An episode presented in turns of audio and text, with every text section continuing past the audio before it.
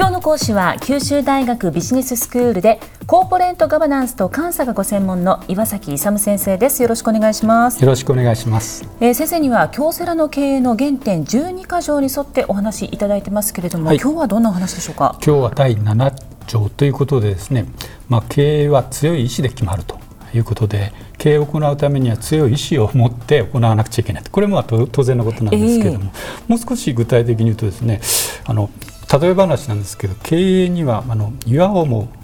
うがつ強い意志を持つことが必要と。岩もですねこう突き抜けると。そそれほどの強い意志が必要と。で経営というのはですね経営者の意思そのものなんですよ。したがってですね、まあ、経営目標を設定してそれを達成していくんですけど経営目標というのは経営者の意思の体現、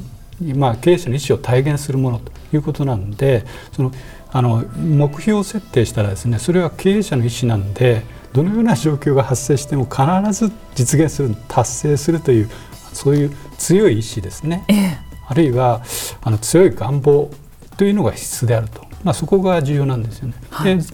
前回もお話ししましたようにこの強い意志とか強い願望の強さ願望の強さっていうのはどういうところで現れてくるかっていうとやっぱりそそのことについてもう四六時中考えてると 要するに寝ても覚めてもそれについて考えてるということなんですよ。っていうあの簡単に言うとですね我々あの起きてる時はもちろん潜在意識で生きてるんですけど潜在意識の下にあ違う潜在意識の下にですね潜在意識があるんですよねだからそれが経営目標とかそういうのを達成したいっていうのがあの目が覚めている潜在意識で意識しているところじゃなくてさらにその下のですね潜在意識まで到達するような強い意志ある強い願望を持って常に経営に当たっているということが必要だということなんですね。はい、えそれでですねあの目標をが達成できないということをですね黙って見ているとかあるいは言い訳をしてこれだからまあ無理かなという言い訳をしたり目標を修正したりですねあるいは全面撤回すると、えー、こういうことは非常に良くないと。もちろんそういう態度を取るとですね当然あの目標達成が不可能になるんですけどもう一つ副作用が出てくる。悪い副作用、ね、どんな副作用ですか？それは社員に対する副作用なんですけど、はい、社員は目標経営者が立ったと。で我々も賛同したという目標を立てたのに例えば経営状況があ景気が悪くなった全般だから達成しなくても OK というサインをですねあの経営者が出すとじゃあ達成しなくてもいいんだと。で次たあの目標を立てた時もあの言い訳になるわけですよ。前回のあれは。一つの事例を作ったことによってそこに流されてそう。だから要するに目標って達成しなくてもいいもんだというサインをだと誤って解釈される必要。あそういうことですね、だからそういうことでですねあの何としても目標を達成するという、まあ、強い意志とともにそれを本当にこう実行するということが非常に重要ですよということなんですね。はい、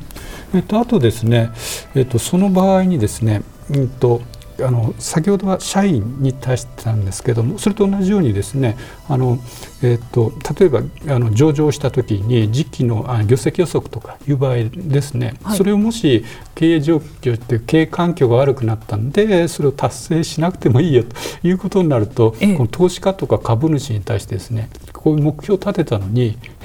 実際はこう経営環境が悪くなったんで達成できませんよっていうふうになっちゃうわけですよ。そうですね、うん、そうするともうあの投資家とか株主があれを裏切ったということに当然なって信用を失う。そうそうそう信頼を失うんですね。えー、で経営で一番重要なのは信頼と尊敬なんですけど 結局気持ちなんですね 経営も。だからですねもう要するに経営目標っていうのは何回も言うように経営者の意思の体現ですのでもう絶対にですねどんなあの経営状況になろうともそれを達成するんだと 1円でもいいから多くですね、はい、まあ、そういうことが非常に重要だということです。あともう一つですねその場合に重要なのがあの会社経営っていうのは、まあ、会社をこうあの運営していくと経営していくのにはあのやっぱり実際に働く人は従業員なんですよね。だから社員の共感を得てですね社員と一緒に全員参加でやっていくことが必要なんです、当然なんですけど、えー、え。だからいくらあの経営者がですねこういう目標を立ててたからといって授業についてこないとダメですね。あの笛吹けど踊らずっていうふうになっちゃう。と、はい、まあ、それとまずいんでですね必ずあの社員の共感を得なくちゃいけないと。いうことなんですね。具体的にどういうふうにやるのかっていうことなんですけど京セラなんかでやってるよくやってるのはですね、ええ。コンパとですね あの学生用語なんですがコンパコンコンパですね、はい、要するにお酒飲み飲み会なんですけど、ええ、あれを頻繁じゃないけど定期的に開いてですねあの、えーと、経営理念とか経営目標とかですね。それを社長があの平野社員に向かってですね社長がそういや社長があの平社員もちろん経営幹部とかも含めてですけども、そういう人たちと飲み会やるんですでそこのところで経営理念とかあるいは会社を大きくしていこうとか今年の目標はいくらだよ。だから達成しようね。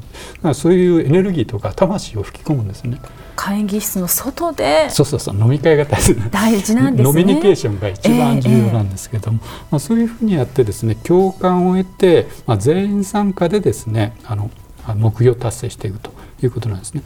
でえー、っとまあ成功の方程式っていうのは前前にもお話しましたけども考え方と情熱と能力をかけたものなんですけど、はい、まあ、ここのところでは来年こう達成しようねっていう目標を考え方として立てですね従業員から情熱を引き出引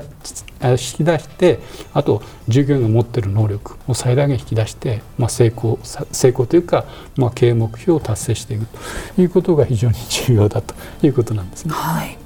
えっと、それでですね、まあ、その場合に雰囲気作りが非常に重要なので、えー、あの従業員の中でも4種類の従業員がいまして、はい、あの要するにあのクール派な人が要するに不燃型とか消化型っていうクールな人がいますよね。あ私は関係ないとか私はやりたくないと冷めた目で見てる、うん、そういう人たちが主導権を握るんじゃなくて、はい、自燃型自分でどんどん燃えていくタイプとかですね、はい、あるいはみんながやろうって言ったらやろうという可燃型。熱くなれる人ですね、うん、そう。そういう方を中心としてそういうところを中心としてですねあのそのコンパ等でですね雰囲気作りをしていくというようなことが非常に重要であるということですね。それでは先生今日のまとめをお願いします。えっ、と経営は強い意志で決まるということなんでやっぱり経営にはいやをもうがつ強い意志を持つことが非常に重要であるということです。今日の講師は九州大学ビジネススクールでコーポレートガバナンスと監査がご専門の岩崎勇先生でしたありがとうございましたありがとうございました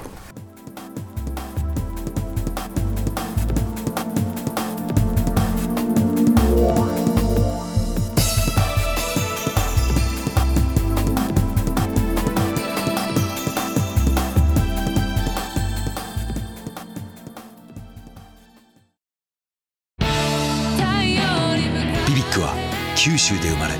九州の人たちに光を届けています。九州のお客様が光り輝くように。それがキューティーネットの変わらない思いです。キラキラつながるキューティーネット。